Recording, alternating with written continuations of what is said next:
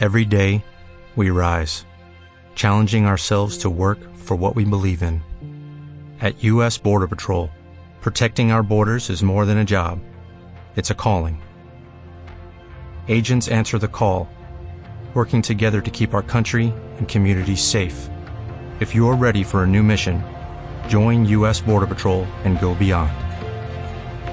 Learn more at cbp.gov/careers. Sin se oculta en la Antártida? Antártida. Me gustaría empezar por decir qué cosa es la Antártida. Entonces, la Antártida es, o continente antártico, también conocida como Antártica en Chile, está situada completamente en el hemisferio sur, está rodeada por el Océano Antártico, con 14 millones de kilómetros cuadrados, es el cuarto continente más grande después de Asia, América y África.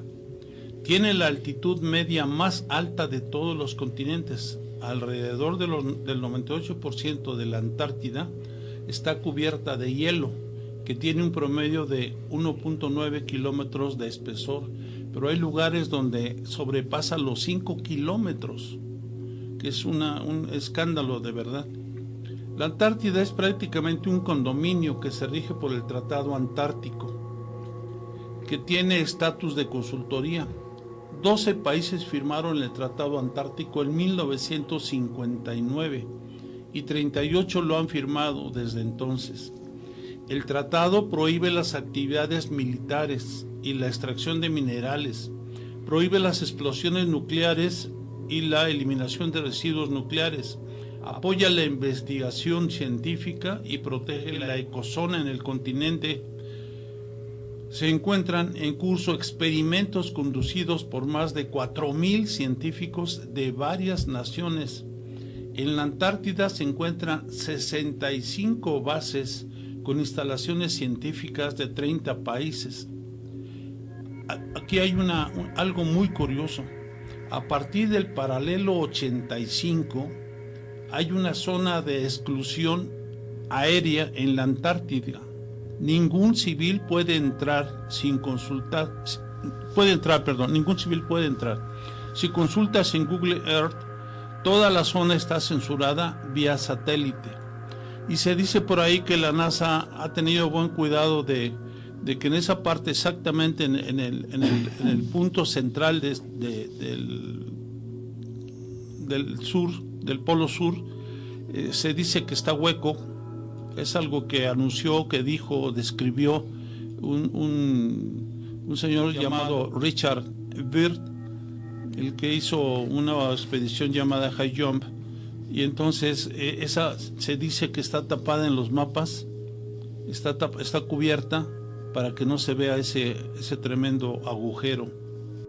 Bien, según muchos investigadores hay estructuras en la Antártida, hay pirámides allí y pruebas suficientes para apoyar la teoría de que una civilización antigua habitó la Antártida en el pasado.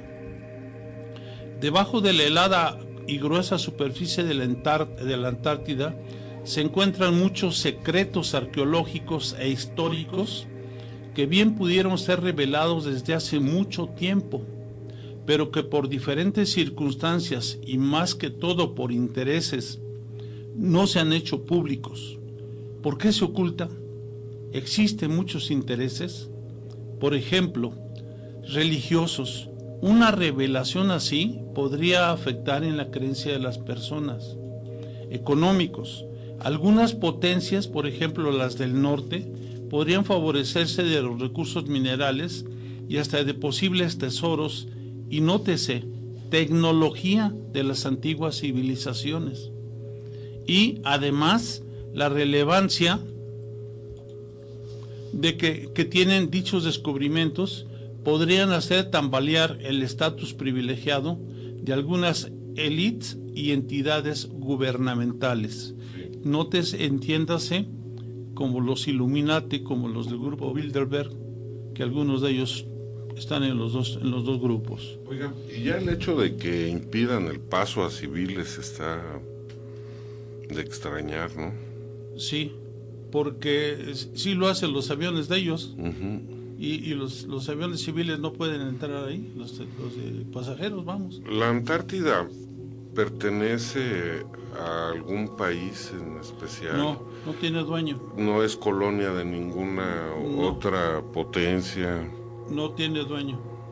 Este, teóricamente no tiene dueño, aunque como veremos en el transcurso de esta plática, vamos a ver que los alemanes fueron de los primeros que, seres que llegaron allí y fundaron algunas bases.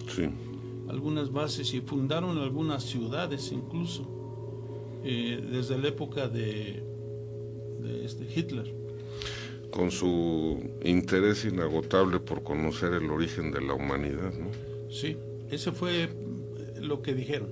Lo que dijeron. Ese fue el principal motivo. Pero aquí puede surgir mucha suspicacia porque si, como veremos en, el transcurso, en el desarrollo de esta plática, eh, veremos que, hubo alguna civilización por ahí eh, extraterrestre que pudo haber dejado cierta, cierta tecnología, entonces esa tecnología en poder de ellos pues los, los hace de, de alguna manera superiores al resto de la humanidad. ¿Sí?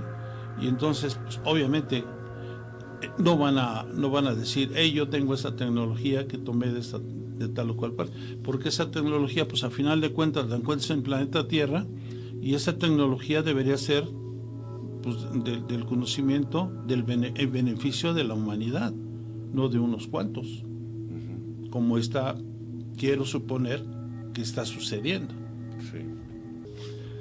Hay un hay un este un punto interesante, aquí hay un lago se encontró un lago que se llama Lago Vostok. Bien, este lago Vostok es un volumen de agua dulce, fíjense bien, un volumen de agua dulce que se encuentra en la Antártida bajo una capa de hielo de entre 3.000 y 4.000 metros de espesor. No es el único lago de estas características que se puede encontrar en la Antártida, pero sí que es el más grande. Este vaso de agua o esta masa de agua contiene unos 5.400 kilómetros de agua dulce, curiosamente en estado líquido, a pesar de encontrarse bajo un enorme cubo de, de hielo. Eso es debido a la enorme presión a la que se ve sometida. El agua ahí encerrada se calcula que puede tener unos 14 millones de años de antigüedad. ¿Se imagina? y hasta, hasta hace poco se creía que era el agua conocida más antigua, pero otro reciente descubrimiento en Canadá ha convertido el agua del lago, del lago Vostok en una jovencita. Entonces, si esta tenía 14 millones, imagínense la otra. Quiere decir que el lago Vostok es una reserva importante de agua dulce. Importante. Vamos a ir señalando algunos conceptos es una reserva importante de agua dulce, porque ya ve que se habla también de los, las situaciones y los problemas de la escasez de agua. Sí. Entonces, el lago Vostok, por ahí hay quien especula en porcentajes, ¿no? Que, que habla del 14, del 14 al 25% de reserva de agua, de agua dulce en el mundo, es el lago. Sí, es muy grande. Sí, es grandísimo. muy grande. Entonces ya empezamos a, describir intereses que pueden estar involucrándose en la Antártida. Una, el agua dulce que posee. Sí, así, así es. Bien. Eh, el pasado mes de marzo, un grupo de científicos rusos llegó a obtener una muestra del agua Fíjese nada más lo que se tardaron en perforar esta, esta capa de hielo. Se tardaron 20 años en perforar esa capa de, hielo para llegar a la parte líquida del lago Vostok.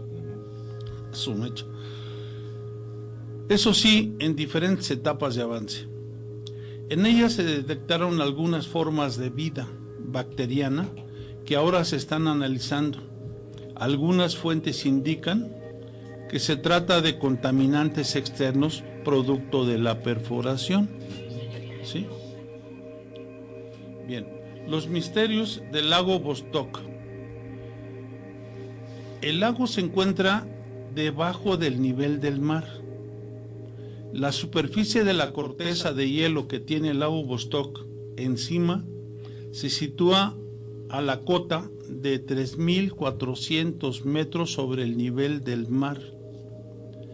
Si el espesor de esta capa es de unos 3.700 metros y el lago tiene un espesor máximo de casi 700 metros, las cuentas salen solas.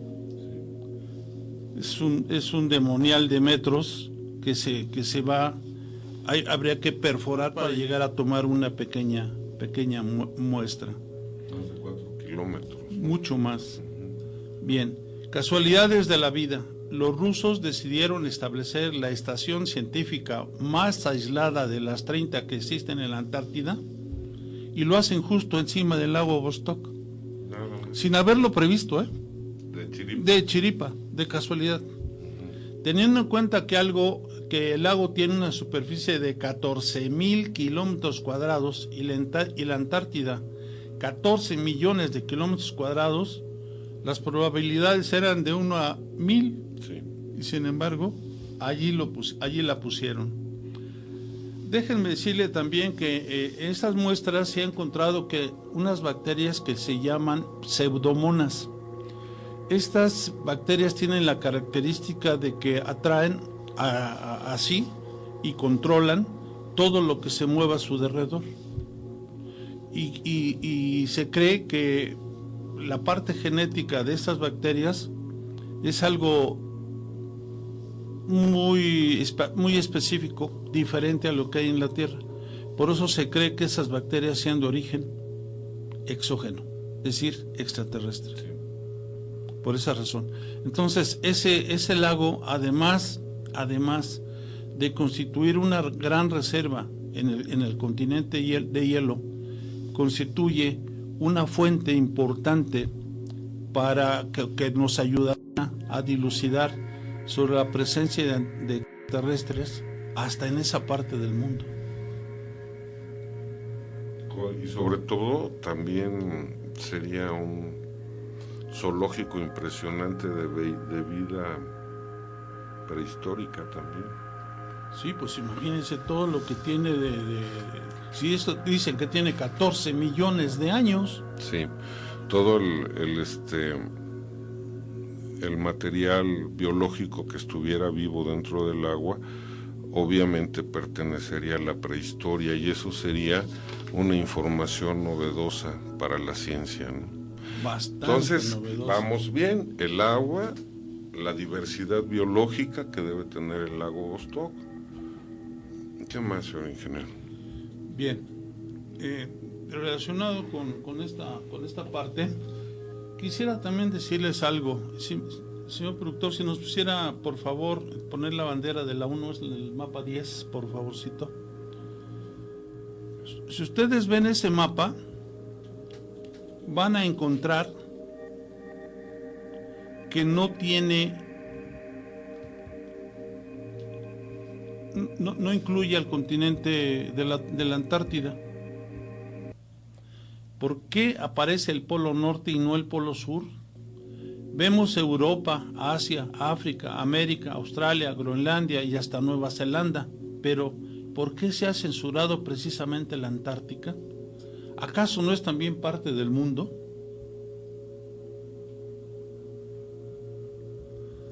Es una pregunta que ahí se las, se las dejamos. Por lo tanto, ese mapa de la ONU debería estar censurado. Como ven amigos, este, continente tiene aspectos eh, sui generis que lo hacen pues diferente y muy diferente a la del a los otros continentes que, conocemos en la, en la Tierra. Sin embargo, eh, podemos decir que este continente no siempre estuvo helado. Hace muchos eh, millones de años, ese continente estaba como si fuera una tierra tropical donde eh, no había no había hielos y tenía obviamente otro nivel otra forma de otras formas de vida ¿sí? Entonces, aquí en este, en este, eh, esta cuestión de, entraría, entraremos a, ver lo que es el, mapa de Piri Reis, que de alguna forma nos, eh, nos estaría explicando esta, ese tipo de, este tipo de información. Es, es un tanto cuanto enigmático y lo vamos a entender porque déjenme decirles algo.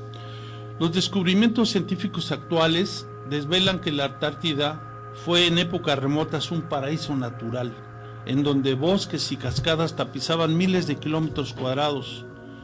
Ocurría en un tiempo sin tiempo, antes de las grandes glaciaciones. Y esto ocurría mucho antes de aparecer las primeras civilizaciones y culturas sumerias, por allá por Mesopotamia, hace 5.000 años. Luego cambió el clima y la Antártida desapareció bajo una capa de hielos que en ocasiones alcanza kilómetros de espesor. Los perfiles de la costa desaparecieron y todo quedó tapado por un infinito manto helado. Este mapa, debo decirles, data de 1513 y la Antártida fue descubierta oficialmente en el siglo XIX precisamente en el año de 1820.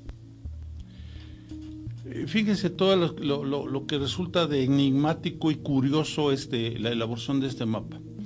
En la elaboración del mapa Piri Reis usó ocho mapas de Ptolomeo, cuatro mapas portugueses, un mapa árabe y un mapa de Cristóbal Colón, el mismísimo Cristóbal Colón Muestra, entre otras, las Islas Malvinas descubiertas en 1592, pero lo más sorprendente es el perfil de costa de la Antártida, que se muestra con gran detalle.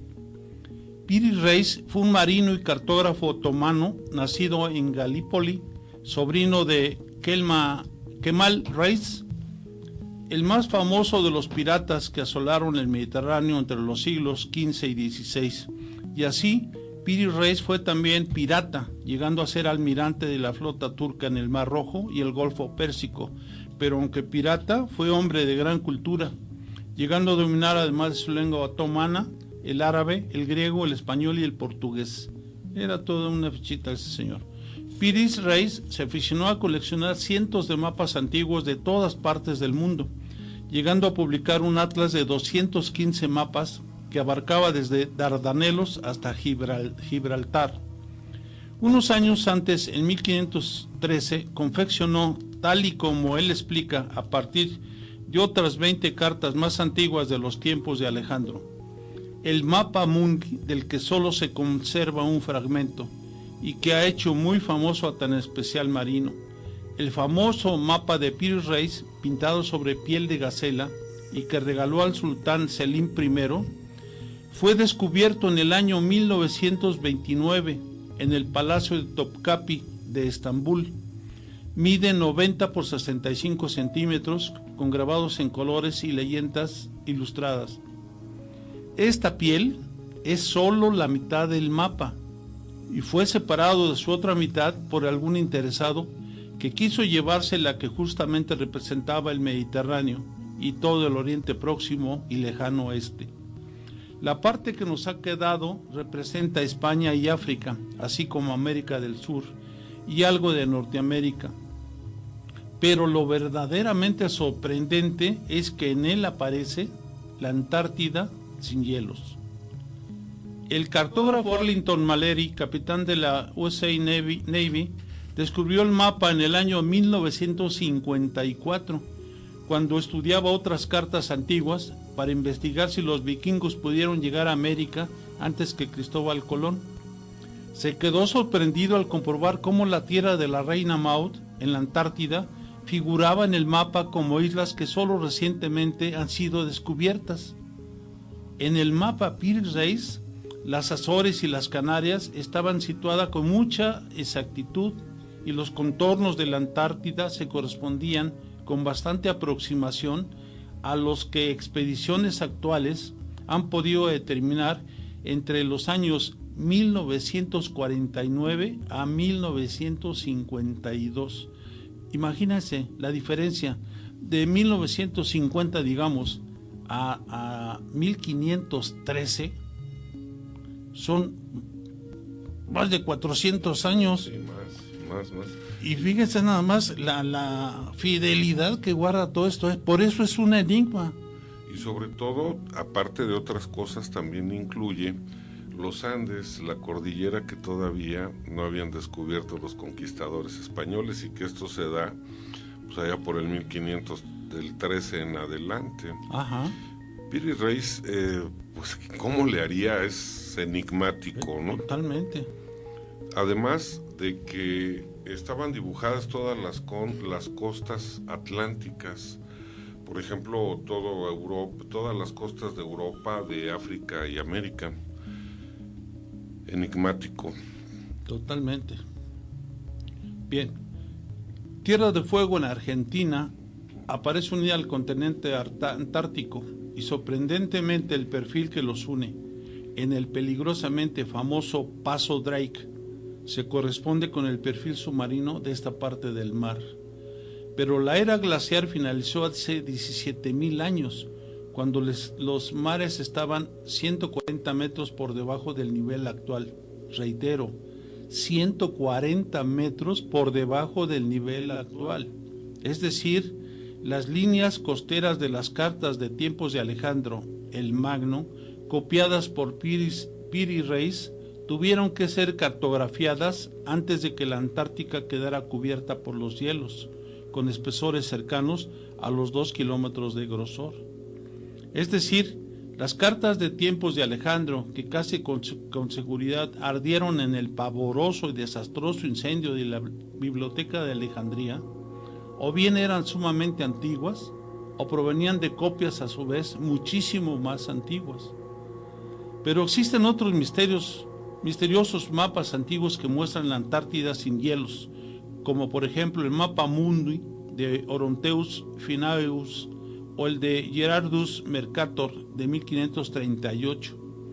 Este conocido cartógrafo que hoy conocemos por su famosa proyección visitó Egipto en numerosas ocasiones. El, francés Philippe Boichet publicó un mapa de la Antártida con una exactitud desconcertante y solo comprobada a partir de 1958 mediante pruebas sísmicas. No me imagino cómo sean estas pruebas, ¿eh? la verdad.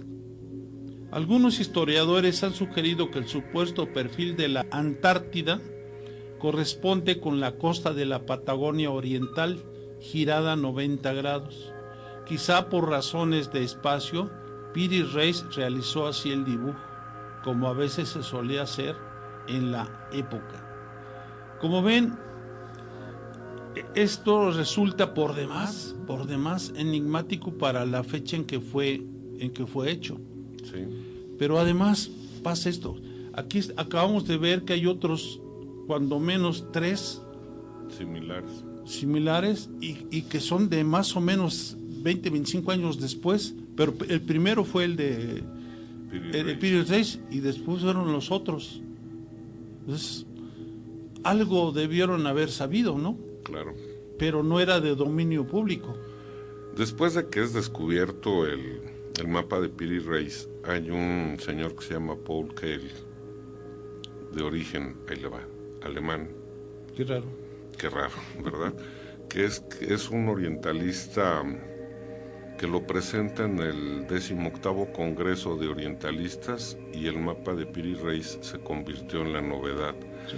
en esa ocasión. Yo creo que ya desde ahí los alemanes empezaron a mostrar mucho interés por conocer qué era lo que se ocultaba en la Antártida, ¿no?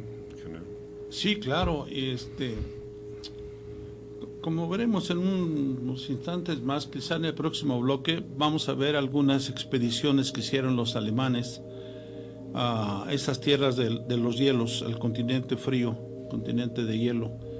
Y, vamos a ver que fue, muy importante para, el avance de ellos y sobre todo el avance tecnológico. No, no, no podemos más que especular que quizá esos viajes eh, no eran tan solo con el fin de, de llegar a una nueva colonia, sino con probablemente y muy probablemente estaba, estaban este, tratando de rescatar alguna tecnología extraterrestre, tecnología exógena, que, que les permitía tener grandes avances tecnológicos con los cuales dominar al mundo. ¿Sugiere usted que ya desde entonces se pensaba, para que vean que la idea de la conspiración no es de tiempos modernos? ¿Sería ingeniero que ya desde entonces se consideraba la presencia alienígena en la Antártida? Sí, yo creo que sí. Yo creo que sí. Y, hay un eh, hay un relato. Él le llama eh, es, es, este Cory Good y David Wilcock tienen una, una plática donde hacen una revelación cósmica y ahí, este, como veremos también en unos instantes, quizá en el siguiente bloque, veamos algo relacionado con, con los extraterrestres. Hablaremos específicamente de una raza que se llamó la preadamita. Ya el nombre nos indica que es antes de Adán, ¿sí? de donde se cree que incluso la, la mujer de, hoy sí que la mujer del que no estaba muerto, ¿cómo se llama? Este, Caín y Abel, de Caín y Abel, ya ve que uno mató al otro y el que, el que sobrevivió eh, contrajo nupcias, entonces, ¿de dónde venía esa? Y se piensa que esa era una pre-adamita de, esa, de esa raza.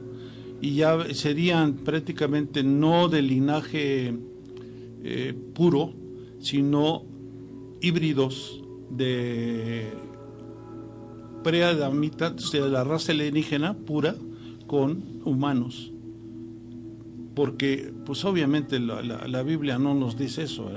La, Biblia, la Biblia nos señala que para ellos empieza el mundo desde Adán y Eva, la, la, pareja divina.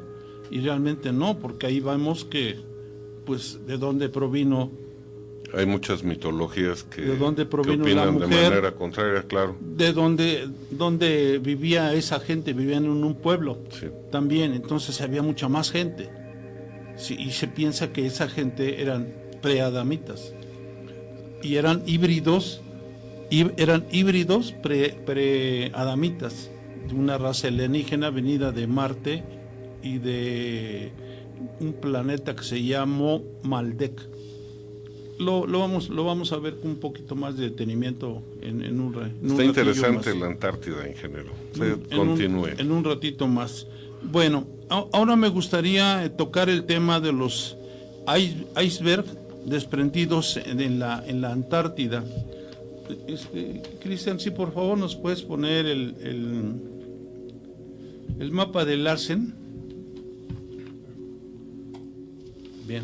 Ahí en, el, en ese mapa del Larsen vamos a ver que hay una, en la Antártida, hay una península que se llama Antártica, viene como una especie de pico, y en esa especie de pico que sale hacia, la, hacia el lado izquierdo del mapa, eh, en la parte interna se encuentra la barrera de hielo llamada Larsen.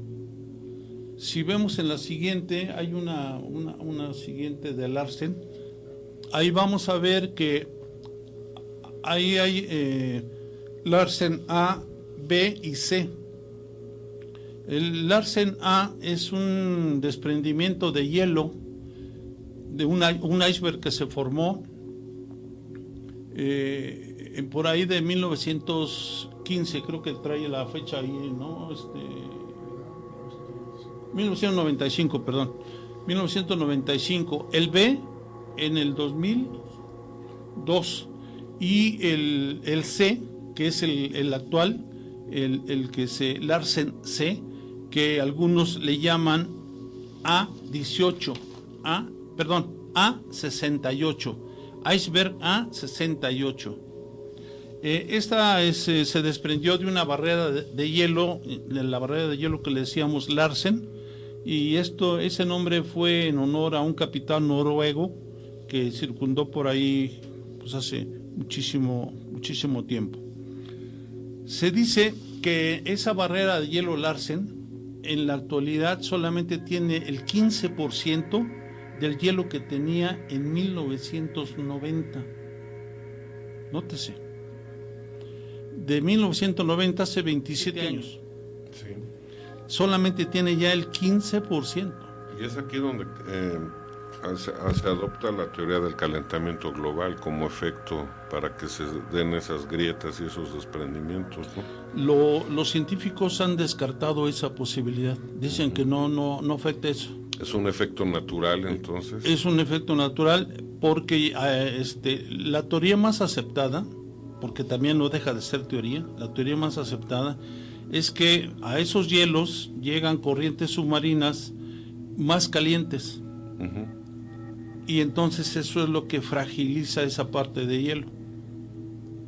Pero estamos hablando de 11 mil kilómetros. Sí. Del tamaño de Puerto Rico. 6 mil kilómetros, uh -huh. una, una, una este, franja que se abre y que se desprende de peso de billones de, de, De toneladas. de toneladas de hielo. Sí. Bien, eh, aquí este, los iceberg no son peligrosos realmente por, por la siguiente razón. Serían peligrosos para los barcos que transitarían por esa zona. Para Y eso si sí. estuvieran sumergidos, ¿no? Para eso sí, porque están sumergidos. No, Ujú. sí están, están sumer- por eso son iceberg. Sí. Solamente se ve en la punta, pero está una masa mucho mayor, que será el 90% de la masa, eh, queda abajo de la superficie del, del- del agua. Solamente la punta de la que sale, que es del orden de un 10%.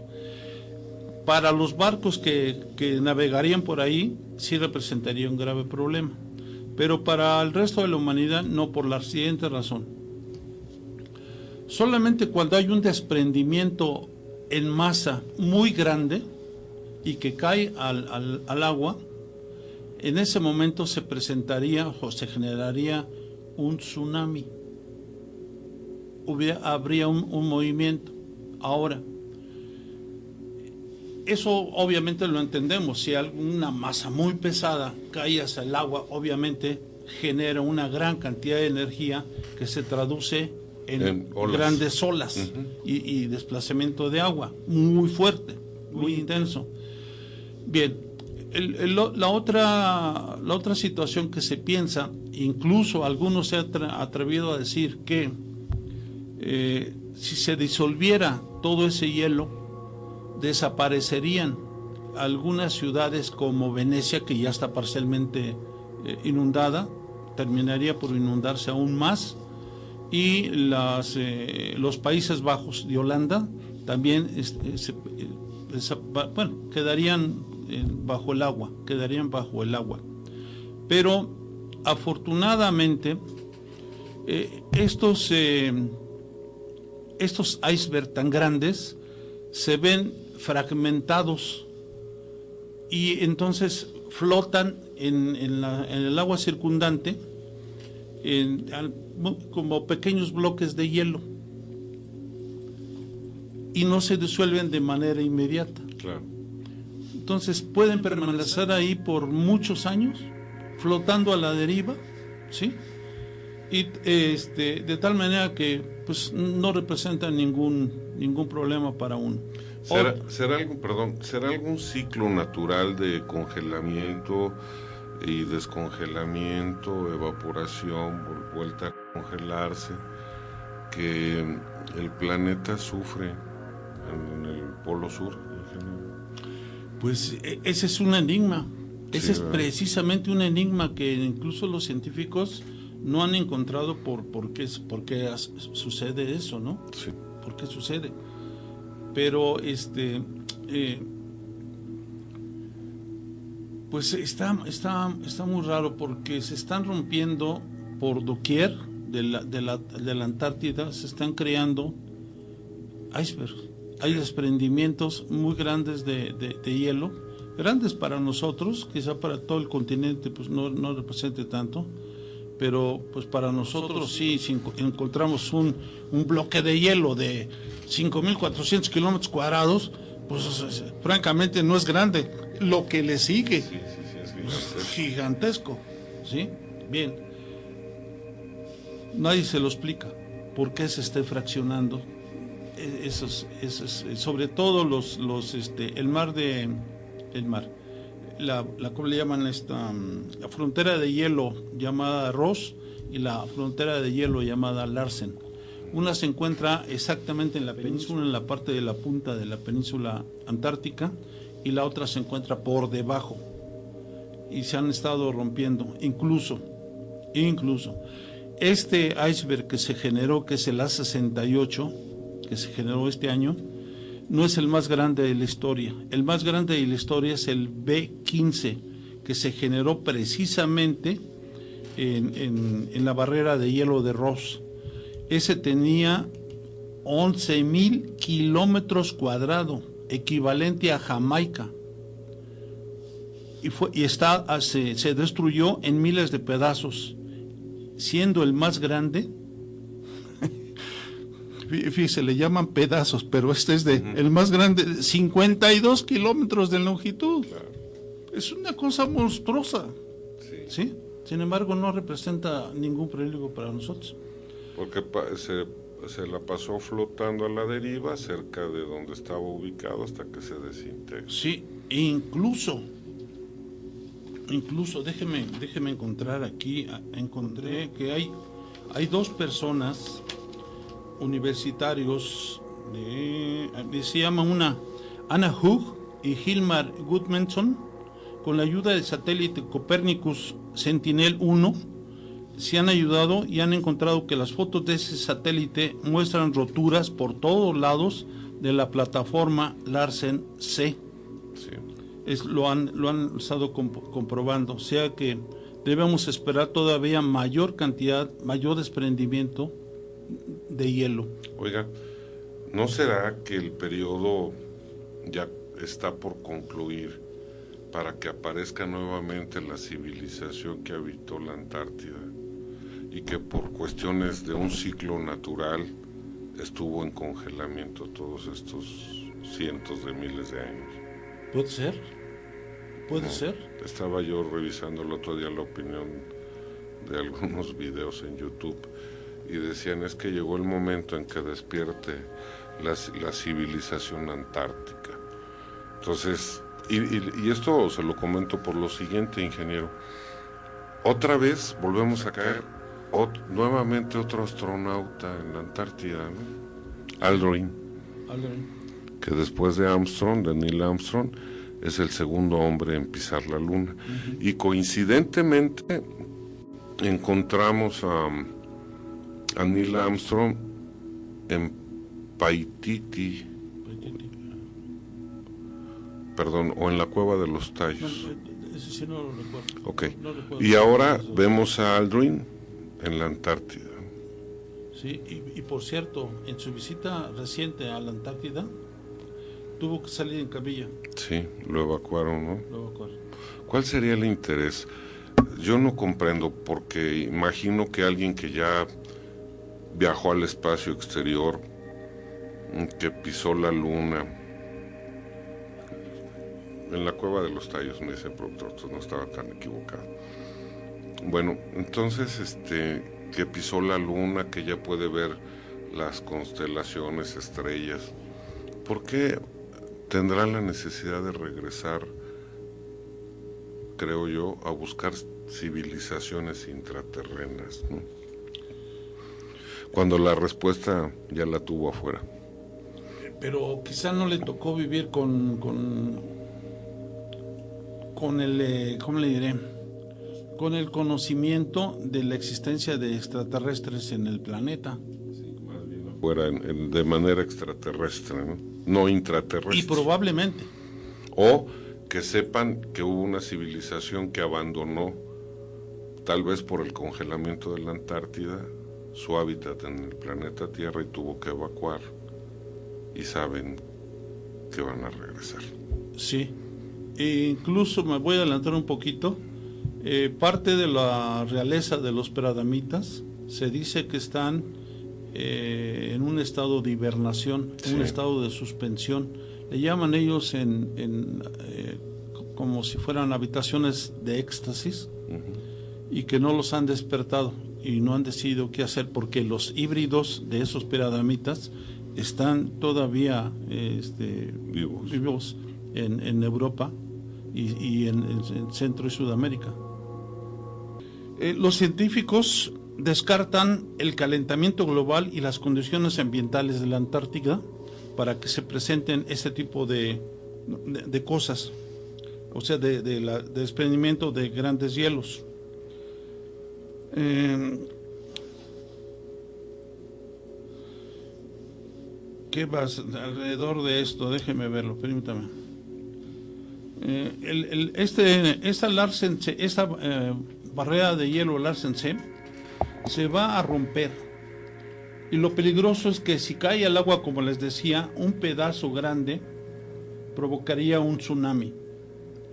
Otra teoría es que puede chocar con la Tierra provocando una catástrofe. Eso es poco probable porque necesitaría avanzar miles de kilómetros y probablemente hasta contra las corrientes marinas, lo cual una velocidad superior al oleaje es muy, muy, grande, muy grande, ¿no? Entonces, no, definitivamente yo no, no, no pienso que eso sea, ¿sí?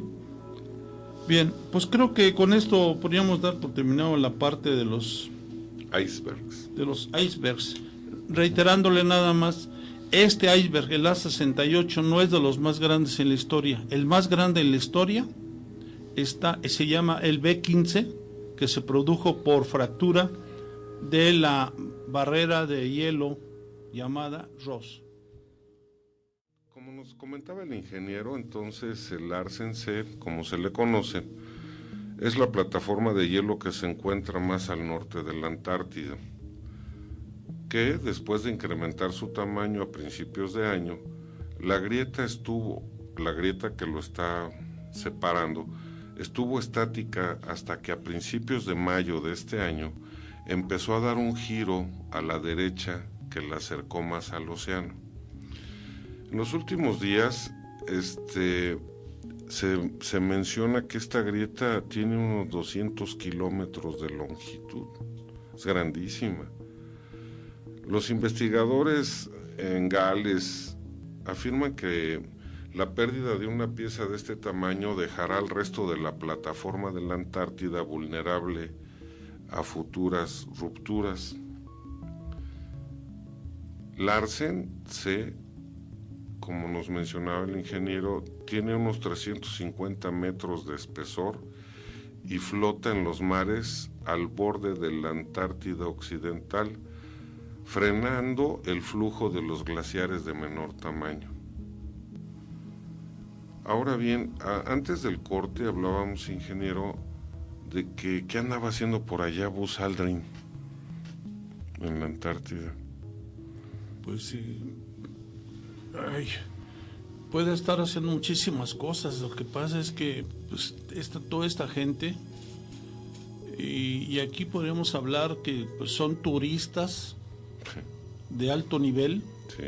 Sí, porque, pues, ¿qué va a hacer una gente como él ahí, donde, como usted decía hace un rato, si él ya salió a, a la luna, ya tuvo oportunidad de andar en el espacio, ya tuvo oportunidad de ver y, y, cotejar alguna otra información que es ajena al resto de la humanidad, salvo la que hayan ellos proporcionado.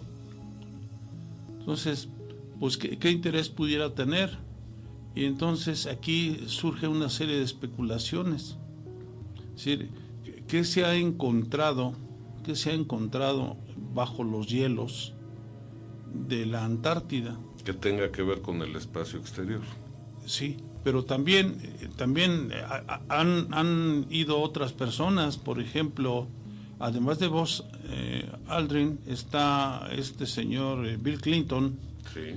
está Vladimir Putin, está Kirill, el, que es el, máximo jerarca de la teología de la Iglesia Ortodoxa, rusa. En fin, han, ido grandes personalidades. Este un otro americano, Kerry, ¿no? John Kerry, John Kerry, que fue incluso cuando estaban las, las elecciones, ¿eh? Sí. Estaba, se fue allá. Y evacuaron a todos de inmediato, ¿verdad? Hubo una gran evacuación en masa y de esa zona, de, sobre todo se los, se los llevaron, tengo entendido, cerca de la del paralelo 85. Están evacuando las bases de la, de la Antártida a un lugar próximo al paralelo 85, donde está la, se llama, es una British Antarctic Survey. Ahí es donde se, se evacuaron y se evacuaron muchísima gente. Y, y, es, está, está muy extraño todo eso. Todo, eso. Este, me gustaría entrar ahorita en rápidamente a ver algo de lo que nos dice este señor Corey Wood en, en, una revelación cósmica que él supuestamente dice y que este, nos habla ahí de seres extraterrestres, que puede ser que tenga razón. Y aquí se ve que esta gente, él la identifica como, como este, ay, se llaman pre, ad, preadámicos, preadamitas esa gente este, tiene el, la cabeza como las de para acá, las de así alargado el, el cráneo, el, el cráneo. sí, y, y, este y ahorita me gustaría entrar así muy rápidamente a, a, ver cómo está todo esto desde la desde la parte histórica que él él menciona. ¿sí? Este este señor Cory Wood es un denunciante del programa espacial secreto y él nos ha revelado una sorprendente información sobre la Antártida y su historia.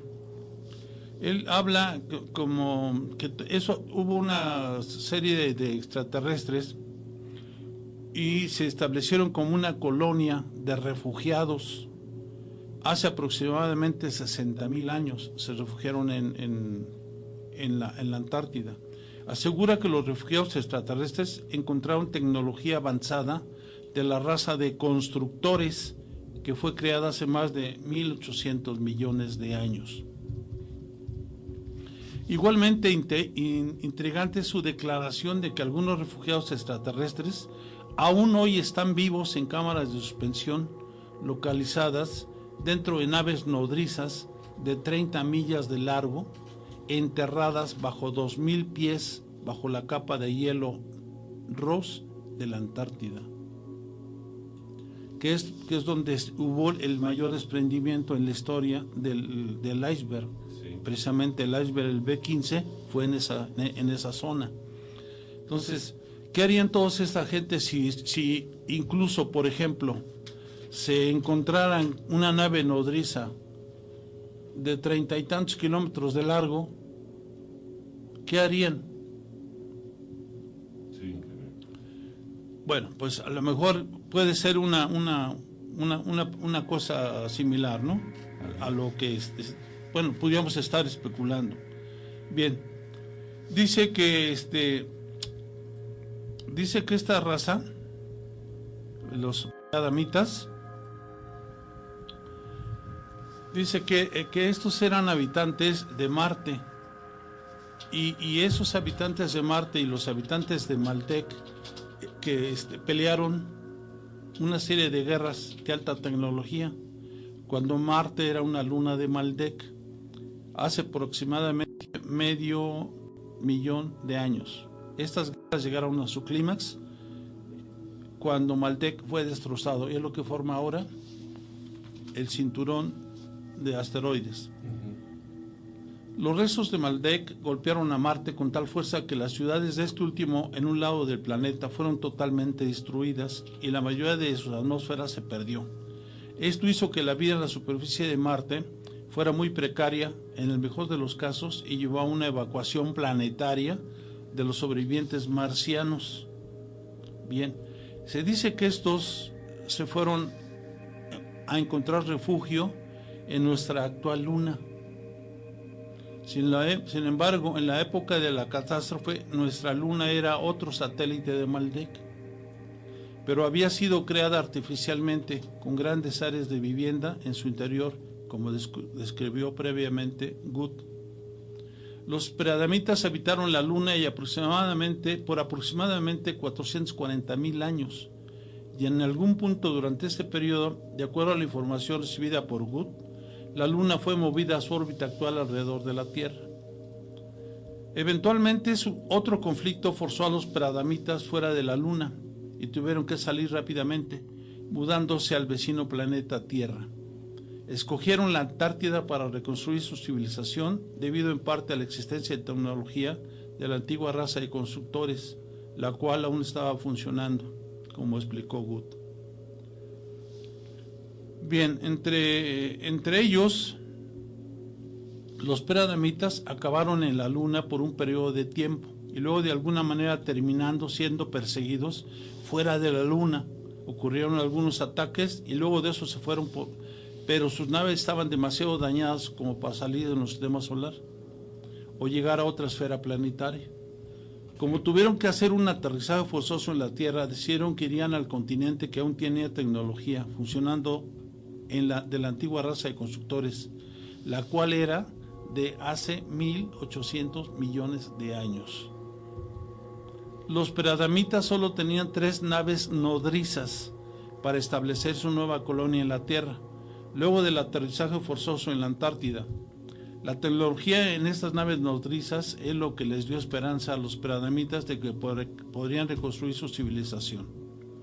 Bien, aquí es donde David eh, Wilcock, el entrevistador, tiene información por compartir que corrobora esto. Compartida por otro denunciante, el doctor Pete Peterson sobre el tamaño y localización de una de las naves nodrizas descubierta.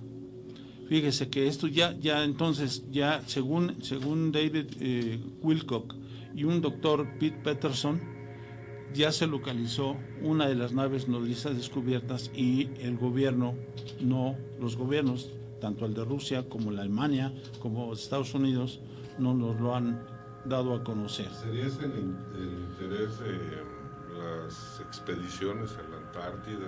Pues pudiéramos, pudiéramos, este, esto es más reciente ¿eh? que las otras expediciones, pero pudiéramos especular que hay algo.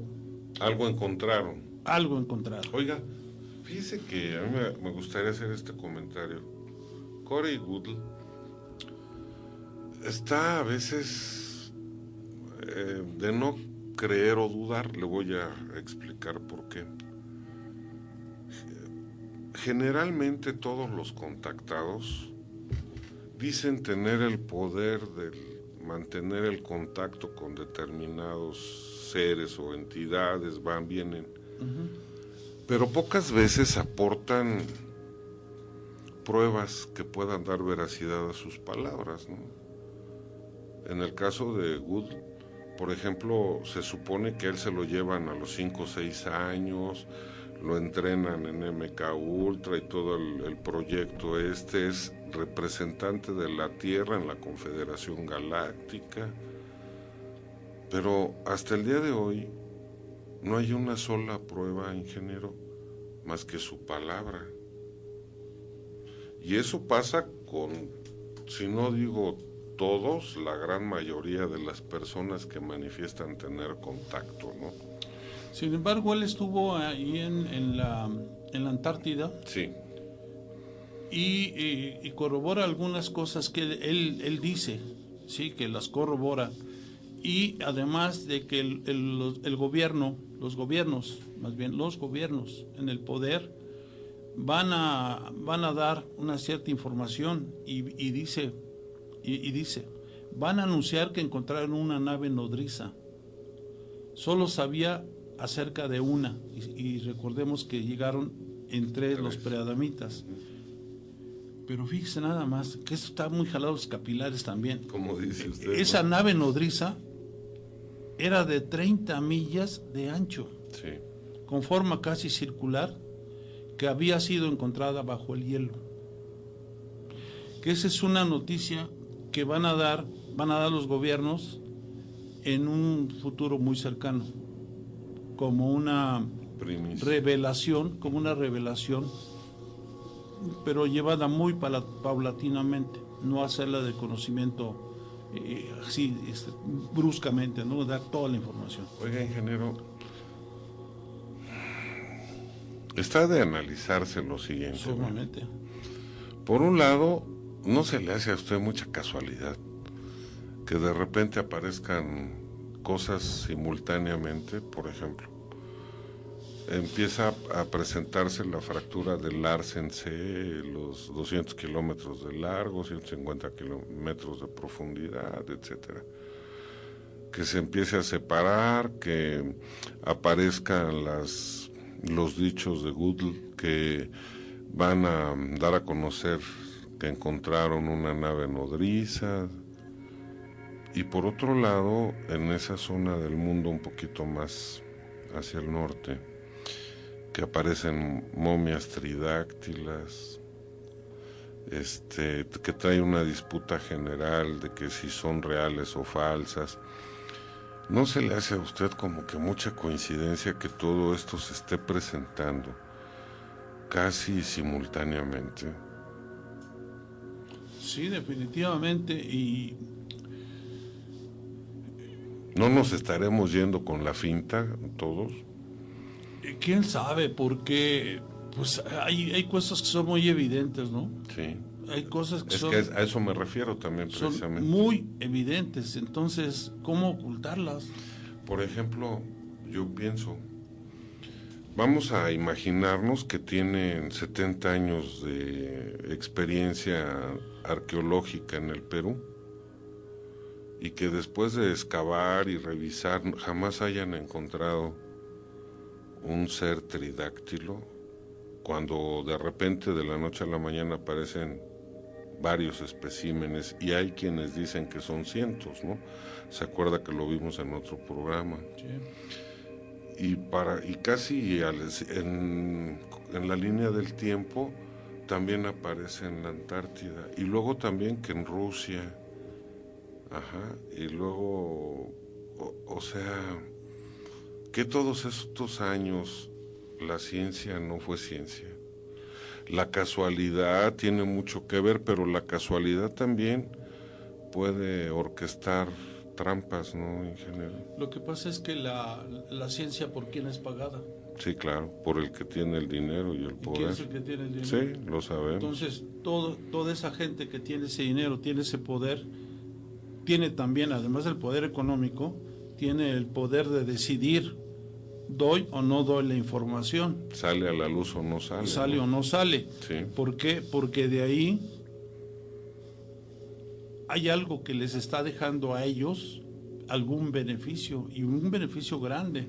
Y la humanidad les vale un cacahuate. No vaya a ser parte de un plan y nosotros nos dejemos ir con, con libre vuelo, ¿no? Entonces sería oportuno también decirles hay que irnos despacito, no hay que no hay que dar por hecho nada, hay que hacer reflexiones muy profundas, ingeniero, porque qué casualidad.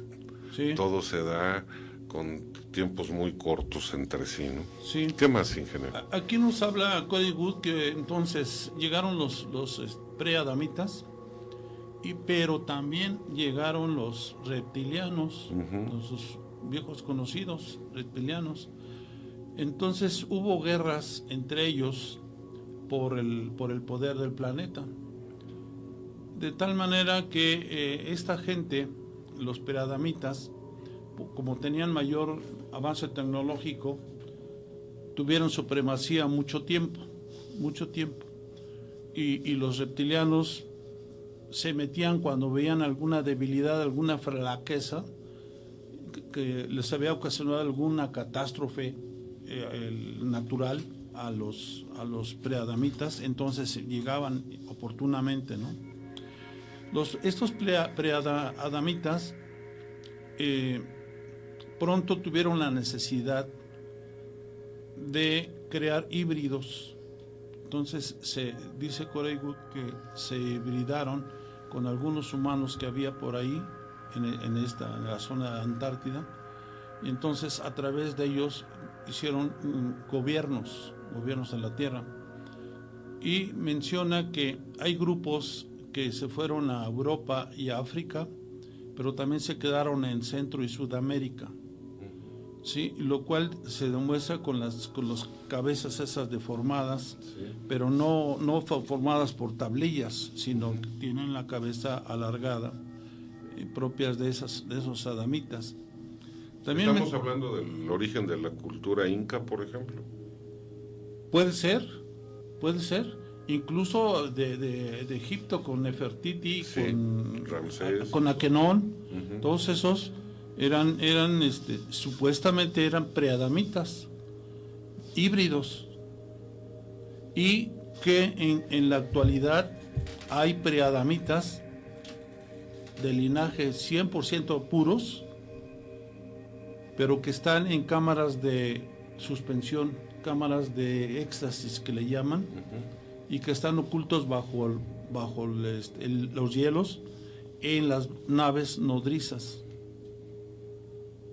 Entonces, imagínense, cuando esa gente despierte, ¿qué, ¿qué, va a hacer? Y me quedé pensando ahorita también, por ejemplo, que se habla de la hibridación de algunos de raza reptil con humanos y que crean religiones donde empiezan los sacrificios para generar ondas de baja vibración que sirvan de alimento para ellos. Y ahora ya tenemos otro origen de la humanidad, ¿verdad? Entonces, hay, por eso decía ahorita ingeniero, a nuestros amigos que nos hacen el favor de seguirnos, que hay que estar a la expectativa en todos los sentidos, porque está surgiendo mucha, mucha información por todos lados, que también puede ser con la intención de manipular nuestro pensamiento, de manipular nuestras reflexiones. Entonces, por ejemplo, ya estaba yo muy... Eh, emocionado con la teoría de la granja humana de Frexeio. Y ahora con esto ya cambió o no cambió. Sería bueno de análisis para un programa posterior. Porque entonces, ¿quién es el malo? ¿Los preadamitas o los reptilianos los jerarcas híbridos reptilianos o los jerarcas híbridos preadamitas? Los dos eran malos. Sí, ¿verdad? Los dos, los dos eran malos. No era, no había ninguno madre de la caridad. Entonces aquí la teoría de Corrado Malanga de que ninguno de los de las razas extraterrestres tiene buenas intenciones con el ser humano vuelve a encajar otra vez. Sí, sí, eh, pero eh, aquí hay que tomar en cuenta que quien tiene la, mayor avance tecnológico como raza, pues es la que domina. Y aquí dominó por mucho tiempo. Les había yo mencionado que era en África y, en Europa. No, me, equivoqué. Es en Asia y en Europa. Y la otra parte eh, la comprendía Sur y Centroamérica. Entonces, y es, fíjense nada más lo que dice aquí lo cual continúa hoy a través de dos fracciones grandes de los Illuminati, como les mencionaba yo hace, hace un rato, ¿no? Bien, este, ay, jole, aquí sí está medio. Compara a este señor, este, Corigut, a la, con la siguiente información, dice Quizá la mejor explicación de esto, de lo que les acabo de mencionar, de la existencia de los piradamitas y las luchas con los reptilianos y la formación que se fueron a través de los híbridos a Asia y Europa y luego por otro lado se fueron otras facciones hacia Centro y Sudamérica, esa explicación la da el libro de Enoch, Enoch o Enoch, el cual describe diferentes grupos de ángeles en guerra unos con otros. Entonces él habla, dice que, se describe este grupo como los ángeles caídos. Y, entonces estos preadamitas con los cráneos alargados serían los ángeles caídos del libro de Enoch. Ganaron los reptiles. Ganaron al final, al final ganaron los reptiles. Porque en todas las culturas empezaron a adorarlos. Sí, sí, sí, sí. De alguna manera, sí. Estaría muy interesante que pudiera. No, señor productor, ¿qué le parece si. Ah, yo no le hablo de usted a mi productor. ¿Qué te parece, Cris, si para el siguiente programa podemos analizar esta información que ahora nos dice que se crean dos categorías de híbridos en el mundo, preadamitas y reptilianos? Y vamos a hacer un viaje por la historia, ingeniero, si está de acuerdo conmigo para conocer en qué cultura se presentan unos y otros y al final cuál es la que predomina. Estaría muy pues es, los reptiles, de antemano, pues lo estamos viendo. Pues hay que verlo. Mm, sí, los, los, los, reptiles, porque pues definitivamente los preadamitas ya no se ha vuelto a hablar más de ellos hasta ahora y, y los que realmente existen como preadamita 100% eh, puros, pues están dormidos en, sus bases, este, en sus naves nodrizas, en cámaras de suspensión. ¿Será? Desde, no quieren que despierten? Desde hace 12.800 años. Que más o menos es el tiempo que tienen los primeros sacrificios de animales y humanos. Oiga, Está, estaría interesante hacer un programa de esos, ¿no? Estaría bueno, sí. Va. ¿Qué más, señor ingeniero? Bien. Dicen también que eh, se encuentra que hay algunos eh, artículos arqueológicos que han encontrado en otras excavaciones y que mantuvieron ocultos de la humanidad, los tenían eh, almacenados en, inmensos lugares, pero también los estuvieron llevando a la Antártida y los sembraron y esa es la gran excavación que estos arqueólogos van a hacer pública, porque se están, desde el año 2002, arqueólogos de los Estados Unidos han, han estado haciendo excavaciones. ¿Con qué fin?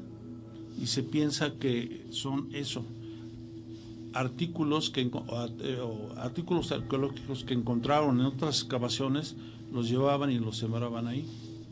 Esa es otra supuesta tesis, ¿no? También otra de, otro que, dicen que por qué no han dado información, porque están removiendo cualquier cuerpo que no luzca humano y muchos de los cuerpos humanos no lucen como si fueran esclavos. Tienen túnicas que tienen hilos bordados de oro en sus telas, lucen como de la realeza. Cuerpos que han encontrado ahí en la Antártida. El siguiente paso, según Cory, Good, es la una divulgación ilimitada, limitada, es revelar lentamente en un proceso de muchas décadas la existencia de los programas espaciales secretos.